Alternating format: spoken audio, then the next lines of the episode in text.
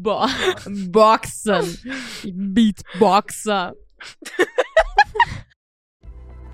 Hallo, hallo. Da sind wir wieder. Hallo! Das letzte Mal hat sich bei uns alles um das Beinschab Österreich Tool, vor allem auch die Ziele dieses Instruments und die Rolle von Sophie Kamersin und Sabine Beinschab gedreht. Dieses Mal geht's um Wolfgang Sobotka. Und seine Sabotage. Er ist nämlich nicht nur erster Nationalratspräsident und Teil der ÖVP, sondern auch Vorsitzender dieses Untersuchungsausschusses und gleichzeitig auch Untersuchungsgegenstand. Und ich weiß nicht, wie es dir geht, Angie, aber ich finde das eigentlich ziemlich irre. Es ist fast so, als würde ein Angeklagter gleichzeitig im Gericht der Richter sein und Zeuge und es passt in meinem Kopf einfach nicht zusammen. Nein, das passt, finde ich auch überhaupt nicht. Ich meine, wir können uns vielleicht noch dran erinnern, Strache hat damals auf Ibiza gesagt, äh, die Novomatik zahlt alle. Die Novomatik zahlt alle, Novomatik. Und jetzt wissen wir auf der anderen Seite, dass die Novomatik zum Beispiel das Alois Smog Institut gesponsert hat, äh, dessen Vorsitzender Wolfgang Sobotka ist. Und da sind tatsächlich Zahlungen von circa 120.000 Euro geflossen für verschiedene Inserate, für Veranstaltungen oder sonst was.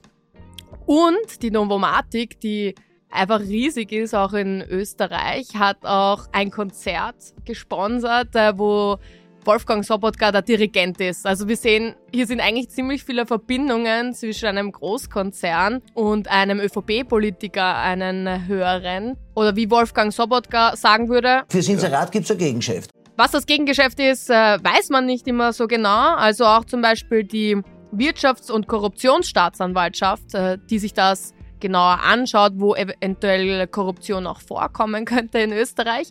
Die hat zum Beispiel in dem Vorhabensbericht damals geschrieben zu den Zahlungen, die die Novomatik dem Alois Smog Institut überwiesen hat, dass den Zahlungen kein adäquater Gegenwert gegenübersteht und es sich tatsächlich überwiegend um Spenden handelte, die Vorteile im Sinn des Korruptionsstrafrechts darstellen können. Welchen konkreten Hintergrund die Zahlungen hatten, ist nicht bekannt. Also Jasmina, was ist das Problem am Sobotka? Warum kann der einfach nicht der Vorsitzende dieses Ausschusses sein? Weil er einfach auch selber Untersuchungsgegenstand ist. Also ich kann ja auch im Gericht nicht Angeklagte sein und gleichzeitig Kläger und Zeuge und ähm, Richterin. Und wenn man ihn darauf anspricht oder wenn die Vorwürfe kommen, dass oder die, das Verlangen, dass er eigentlich diesen Vorsitz ablegen sollte, kommen von ihm auch noch unangebrachte Vergleiche mit der Ausschaltung vom Parlament 1933. Es wird nicht möglich sein, dass man halt einfach vorweg äh, mit permanenten Unterstellungen arbeitet mhm. und dann jemanden aus irgendeiner Funktion rauskittet mit derselben Argumentation. Mhm. Könnt ihr die zweite Präsidentin rauskicken und den dritten rauskicken und wer soll es dann machen? Das haben wir schon einmal gehabt, 1933. Und es ist ja eigentlich auch nicht so, als gäbe es keinen Ersatz für den Wolfgang Sobotka. Wir haben eine zweite Nationalratspräsidentin und einen dritten Nationalratspräsident, die den Wolfgang Sobotka als Vorsitzenden des Ausschusses eigentlich vertreten könnten. Aber anstatt das zu machen, bringt der Wolfgang unangebrachte Vergleiche mit der Ausschaltung des Parlaments 1933. Was ja eigentlich arg ist, weil Sobotka hat damals im BVT Untersuchungsausschuss den Vorsitz an Doris Bures vergeben. Und damals, hat es geheißen, lag es laut Sobotkas Büro an der faktischen Verhinderung aus zwei Gründen, nämlich erstens liefen zwei Untersuchungsausschüsse parallel und es gab deswegen enorme terminliche Belastungen und einen äh, nicht zu unterschätzenden administrativen Aufwand. Und zweitens war der Präsident damals, also Sobotka, zu dem Zeitpunkt, als die ganze BVT-Affäre war, äh, Innenminister. Das waren seine tatsächlichen Gründe. Die faktische Verhinderung oder Befangenheit ähm, liegt aber so nicht in der Verfahrensordnung vor. Das, heißt, es handelt sich um einen von Sobotka an sich gestellten Maßstab. Bedeutet im Umkehrschluss, wenn er möchte, könnte er jetzt einfach sich vertreten lassen, nämlich wie du schon gesagt hast, von Doris Bures oder Norbert Hofer.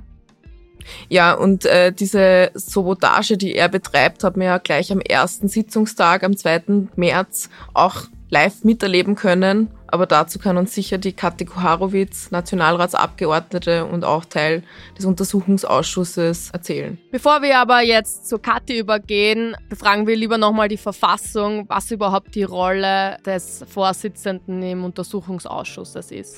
Paragraph 5 Absatz 1 der Präsident des Nationalrates ist Vorsitzender eines Untersuchungsausschusses.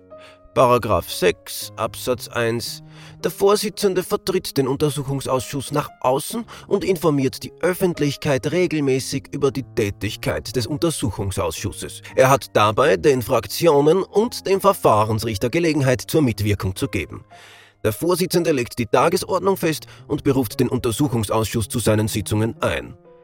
Absatz 3 im Rahmen der Vorsitzführung eröffnet und schließt der Vorsitzende die Sitzungen des Untersuchungsausschusses. Er handhabt die Geschäftsordnung und achtet auf die Wahrung des Grundrechts und Persönlichkeitsschutzes. Er leitet die Verhandlungen und sorgt für die Aufrechterhaltung der Ruhe und Ordnung während der Sitzung. Und jetzt im Klartext. Der Nationalratspräsident ist der Vorsitzende vom Untersuchungsausschuss. Der sagt uns Normalsterblichen, was bei denen drin passiert, aber die anderen von denen drin dürfen auch mitreden. Neben viel organisatorischem Beambam sagt er außerdem, was jeden Tag so ansteht und sorgt allgemein dafür, dass alle nach den gleichen und fairen Regeln spülen. Hallo Kathi, schön, dass du bei uns bist. Du bist ja aktuell im U-Ausschuss, im ÖVP-Korruptionsausschuss und warst auch am 2.3. gleich am ersten Tag dabei. Es gab ja vorab viele Diskussionen, ob der Wolfgang Sobotka diesen überhaupt führen soll und am ersten Tag ja. äh, ist dann gleich losgegangen mit einer Verzögerung, weil er die Mikros so umstellen ließ, dass er sie abdrehen und aufdrehen muss und halt das Wort erteilt. Ähm, wie seid ihr da drauf gekommen? Wie war da die Stimmung? Und es haben ja dann auch alle äh, Fraktionen außer die ÖVP geschaut, dass das wieder umprogrammiert wird, ähm, außer eben die ÖVP. Was war ihre Begründung, das so zu machen? Erstens einmal danke für die Einladung. Freue mich, dass ich heute bei euch bin. Ähm, ja, es war eigentlich, also man glaubt ja kaum, dass es immer irgendwie Steigerungsformen gibt, oder? Nach dem, was wir im Ibiza-Untersuchungsausschuss, also jetzt wir alle medial natürlich äh, mitbekommen haben, aber ich selbst, weil ich auch Teil davon sein durfte, von der SPÖ-Fraktion, ähm, erlebt habe und dann am ersten Tag des ÖVP-Untersuchungsausschusses bzw. Korruptionsuntersuchungsausschusses dann diese Geschichte, dass der Vorsitzende, der Nationalratspräsident ist, äh, plötzlich die Mikros ähm, umprogrammieren hat lassen. Und äh, du hast gefragt, wie wir draufgekommen sind, indem er sozusagen nicht mehr ein- und ausschalten konnte. Ihr müsst euch vorstellen, in jedem Ausschuss ist es so, dass wenn du das Wort erteilt bekommst, du auf dein Mikrofon ähm, drückst, dann geht's an und wenn du fertig bist, drehst du es ab. Und das war einfach nicht mehr möglich, autonom. Ja? Also es war einfach gesteuert von Seiten des Vorsitzenden, von Seiten des Präsidenten Sobotkas, dass er dir das Wort gibt oder eben nicht gibt. Damit meine ich auch von der Technik her, nicht nur von der Worterteilung her, sondern von der Technik her. Und das war unfassbar, so kann man keine Befragungen durchführen. Und ähm, den Abgeordneten so das Wort zu nehmen, ist eigentlich auch von der demokratiepolitischen Warte her Wahnsinn, oder? Unglaublich. Ich finde es sogar lustig, dass es aus seinem Büro heißt, dass es in jedem Ausschuss irgendwie so ist, dass der jeweilige Vorsitzende das Wort erteilen kann. Also es ist ja eh fast irgendwie normal und es ist im Sinne einer geregelten und klaren Gesprächskultur, was ja auch die, der, die Intention eines Untersuchungsausschusses sein sollte. Äh, ja, das Wort wird erteilt äh, vom Vorsitzenden, von der Vorsitzenden. Das ist total üblich. Ja, das sind natürlich Spielregeln, die man hat. Aber es geht hier darum, dass wenn du das Wort erteilt bekommst, das Mikro nicht mehr abdrehen kannst und auch nicht aufdrehen kannst. Ja, also selbstständig.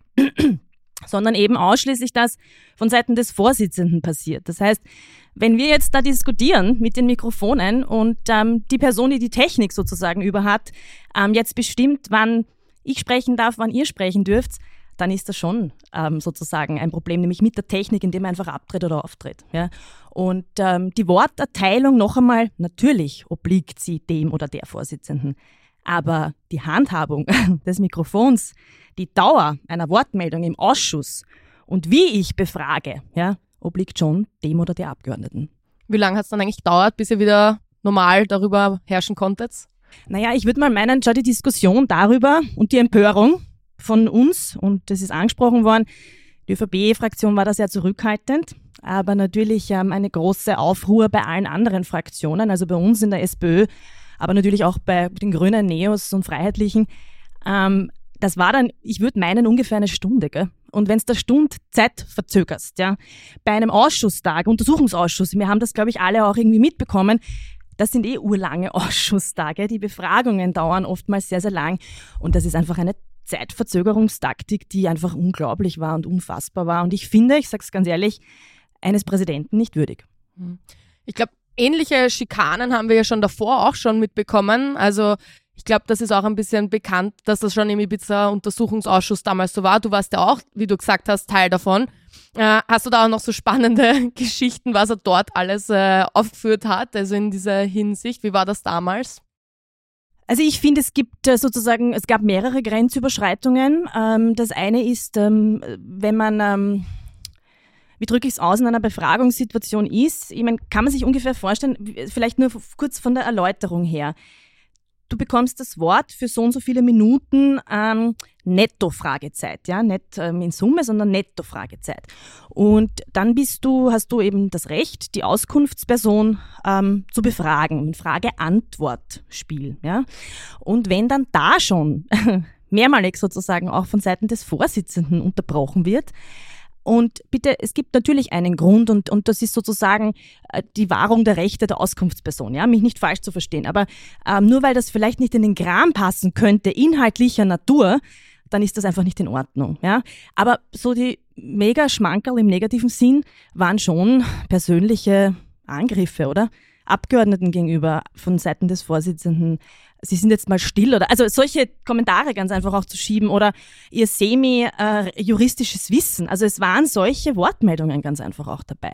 Und das finde ich geht einfach nicht. Ich finde, man kann alles und muss alles im Parlament diskutieren dürfen und man muss auch ähm, ja ein bisschen lauter, emotionaler diskutieren ähm, dürfen und und ähm, sich auseinandersetzen dürfen mit Materien, aber es gibt ganz klare Grenzen. Ja? Und ähm, das gab's schon immer wieder. Und ich habe Vergleiche, ich bin schon ein bisschen länger dabei, und war davor schon im BVD-Untersuchungsausschuss und war Springerin, damals habe ich mich als Springerin bezeichnet, im Hyperuntersuchungsausschuss und ich kannte diesen Stil nie davor und habe ihn erst im Rahmen des, der Vorsitzführung von Sobotka im Ibiza-Untersuchungsausschuss kennengelernt. Machte das nur bei der SPÖ-Fraktion sozusagen oder macht er das auch bei anderen, weil es ja dann oft heißt, die SPÖ-Abgeordneten könnten sich ja nicht benehmen und provozieren das quasi, ähm, diese Ordnungsrufe. Also wie kann man sich das vorstellen? Darf ich nur ganz kurz, ein Ordnungsruf ist per se nicht, weil im parlamentarischen Instrument ist ein Ordnungsruf was anderes. Das gibt's wirklich und es ist total legitim, einen Ordnungsruf zu erteilen, wenn man die sogenannten Begriffe dieser Blacklist sozusagen verwendet. Ja, das sind bist der Lügner, eine Lügnerin, solche Dinge, ja. Aber ähm, diese Zwischenrufe oder dieses Abstoppen, Abbremsen, Unterbrechen, bewusst verzögern, das ist das eigentlich, finde ich. Ähm, ich würde meinen, ähm, er macht es bei nahezu allen Fraktionen. Ja, und es gibt, und das sage ich schon natürlich, oder gab auch in der Vergangenheit oftmals, ähm, ich sage jetzt einmal, ähm, ja, Battles schon zwischen zwischen ihm und uns als Fraktion. Das muss man jetzt schon sagen. Aber dieses ähm, Unterbrechen, Stoppen und Co. Äh, macht er eigentlich nahezu bei allen. Aber eine Frage, die da, glaube ich, auch aufkommt, das ist, ich glaube, er unterbricht ja nicht nur verschiedene Wortmeldungen, sondern seine Vorsitzführung erstreckt sich ja auch auf äh, verschiedene andere Aspekte, wo er versucht, irgendwie diesen Aufklärungsprozess äh, zu blockieren ich glaube, das sind so, du hast sicher irgendwelche Beispiele, wo auch verschiedene Fragen einfach nicht zulässt, weil er meint, die sind nicht Teil des Untersuchungsausschusses oder sonst irgendwas. Völlig richtig, ja. Das sind ähm, Dinge, die, die, die er sozusagen, also die, wo, wo versucht wird, eben über die Karte, die du gerade äh, erwähnt hast, ähm, sei nicht Gegenstand des Untersuchungsausschusses äh, zu spielen, dass er eben Fragen nicht zulässt, beziehungsweise Fragen ähm, beim Verfahrensrichter hinterfragt, ob die Zulässigkeit aufgrund sozusagen des Untersuchungsgegenstands gewährleistet ist. Was heißt das? Umfasst die Frage ähm, den Antrag, also den Untersuchungsantrag, den der gestellt worden ist, ja, ist das Teil davon. Und wenn es nur abstrakt relevant ist, das ist ein bisschen schwierig irgendwie zu fassen. Gell? Aber ihr müsst euch vorstellen, wir kriegen ja unfassbar viele Akten, im vorigen Untersuchungsausschuss nicht, da haben wir kämpfen müssen, da könnt ihr sich vielleicht irgendwie, da haben wir alle noch in Erinnerung, ja, es gab, ging bis zur Exekution vom Bundespräsidenten, also des Bundespräsidenten, der da den ehemaligen Finanzminister Blömel ganz klar sozusagen in die Pflicht genommen hat. Ähm, und jetzt werden wir mit Akten geflutet. Ja, also es ist schon sehr ähm, breit und ehrlich gesagt, die Zulässigkeit kann natürlich der Verfahrensrichter feststellen, aber das als Instrument zu nehmen, dass der Vorsitzende ständig den Verfahrensrichter fragt, ob die Frage zulässig ist oder stopp, ist das überhaupt eine zulässige Frage, das ist halt ähm, ja auch eine Methode, diesen ähm, Befragungsfluss zu stören und damit Aufklärung zu stören. Also ich bin sehe das eigentlich wie du. Hast du da ein Beispiel gleich aus der ersten Sitzung? Welche Frage zum Beispiel nicht? Also ein ganz abstruses Beispiel war, wo der Herr Bundeskanzler gefragt wurde, welche Funktionen manche sozusagen Leute damals inne hatten und ähm, in der ÖVP.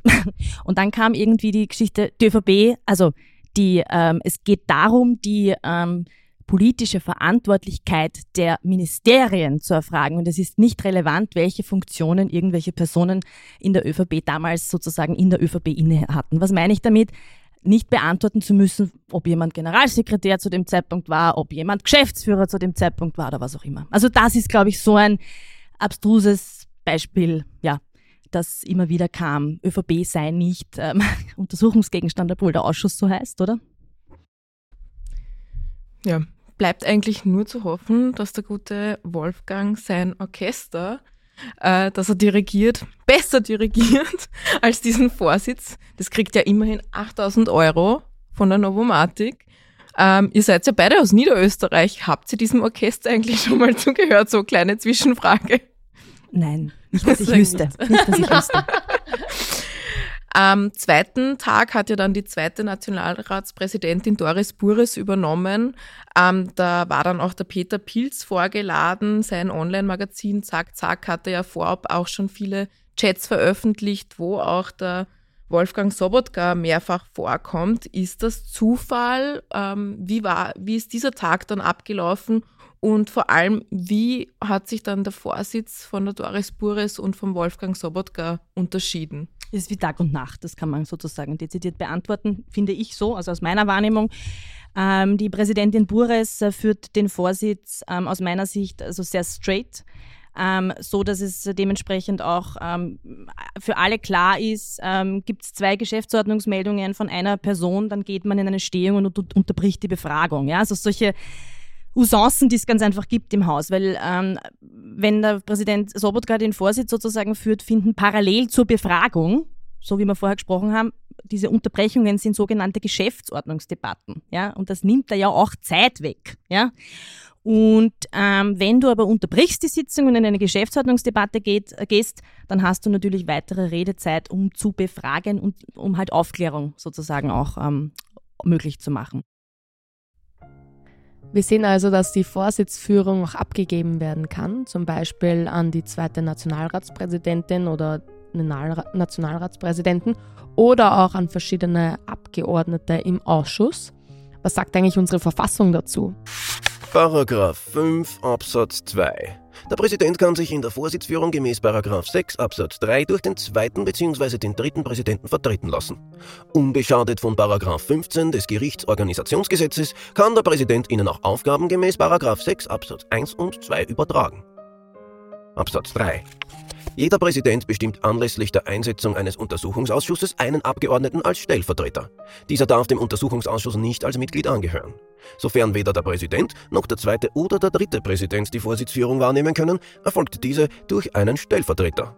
Ja, Dolmetscher anwesend.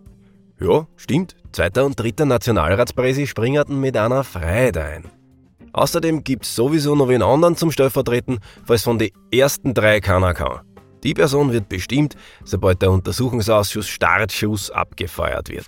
Danke, liebe Verfassung. Kathi, könntest du kurz nochmal darauf eingehen, wieso wirklich die Vorsitzführung sich unterscheidet zwischen Wolfgang Sobotka und Doris Bures?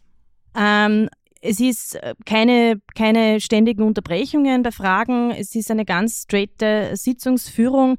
Ähm, es ist ja eine, wie, wie drücke ich es aus, eine, ja, ganz, ein ganz korrekter Ablauf, so wie man sich einfach ähm, Ausschüsse und Untersuchungsausschüsse vorstellt.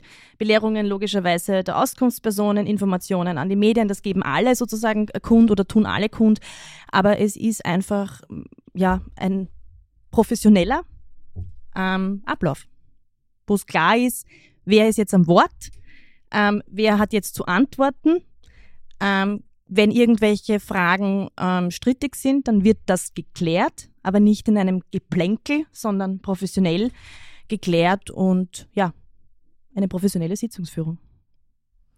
Ein Aspekt, den Sobotka auch immer irgendwie hervorholt, ist irgendwie diese Verletzung der Persönlichkeitsrechte und dass der Untersuchungsausschuss deswegen mehr eine Inquisition ist als sonst irgendwas.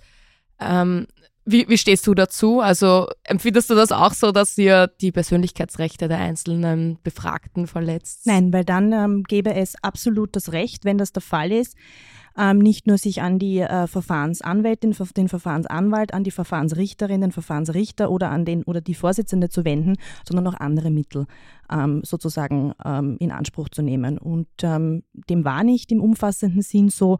Und deshalb finde ich es, ähm, ich finde, es geht immer darum, wertschätzend Fragen zu stellen, sich wertschätzend gegenüber zu treten. Also ich halte das mit einem großen Respekt von allen Seiten. Das ist, finde ich, das Zentralste in jeder Befragungssituation. Ähm, aber wie da medial dargestellt wurde, man würde hier den, ähm, die Persönlichkeitsrechte beschneiden, Menschen ähm, diffamieren und so weiter und so fort. Es gab ja alles irgendwie in der medialen Berichterstattung. Das finde ich einfach unfassbar, sowas zu behaupten, weil das diskreditiert das stärkste Kontrollinstrument im Parlament. Und das ist unfassbar, das als Nationalratspräsident zu machen oder auch als Parlamentarier, Parlamentarierin, weil es ist ja eher sozusagen hier an der, an der Spitze, aber es gab ja auch andere Kollegen ähm, der ÖVP, die das immer wieder thematisiert haben. Und das halte ich für, ich sage sag das ehrlich, das ist sehr gefährlich, sowas zu machen. Damit diskreditiert man das Parlament, Demokratie. Wir haben noch eine abschließende Frage, die wollen wir allen unseren Gästen äh, stellen. Wenn du jetzt ein Wahrheitsserum hättest, so à la Severus Snape, wem würdest du das geben und was würdest du die Person fragen? Wem würde ich das geben? Glaube, man müsste den ähm, Altkanzler Kurz ganz einfach noch einmal in den Ausschuss holen und dem würde ich das geben. Ja? Und ihm würde ich diverse Fragen zu ähm, Bestellungen äh, sozusagen von Personal äh, stellen, zum Projekt Ballhausplatz stellen, zu allen Vorbereitungen, die hier getätigt wurden, zu Umfragen, die gerade sehr brandaktuell in den Medien sind seit einigen Wochen, aber im Moment sehr, sehr aktuell. Und ähm, ja, weil äh, da ist wahnsinnig viel passiert, ehrlich, dass ähm, Politik in ein unfassbares Licht rückt. Und ähm, dieses unfassbare Licht müssen wir wieder zurückrücken. Und ich hoffe, dass der Untersuchungsausschuss einen Beitrag dazu leisten wird. Und wir werden alles dafür geben. Das hoffen wir auch. Vielen Dank, dass du bei uns warst, liebe Kathi. Und viel Erfolg. Danke euch. Nächstes Mal wird es bei uns auch wieder ganz, ganz spannend. Es geht um einen Mann, der im Zentrum einiger Fälle steht, aber nie der Mittelpunkt ist. Ein Mann, der gerne im Hintergrund bleibt und dennoch bei allen wichtigen Entscheidungen dabei sein will.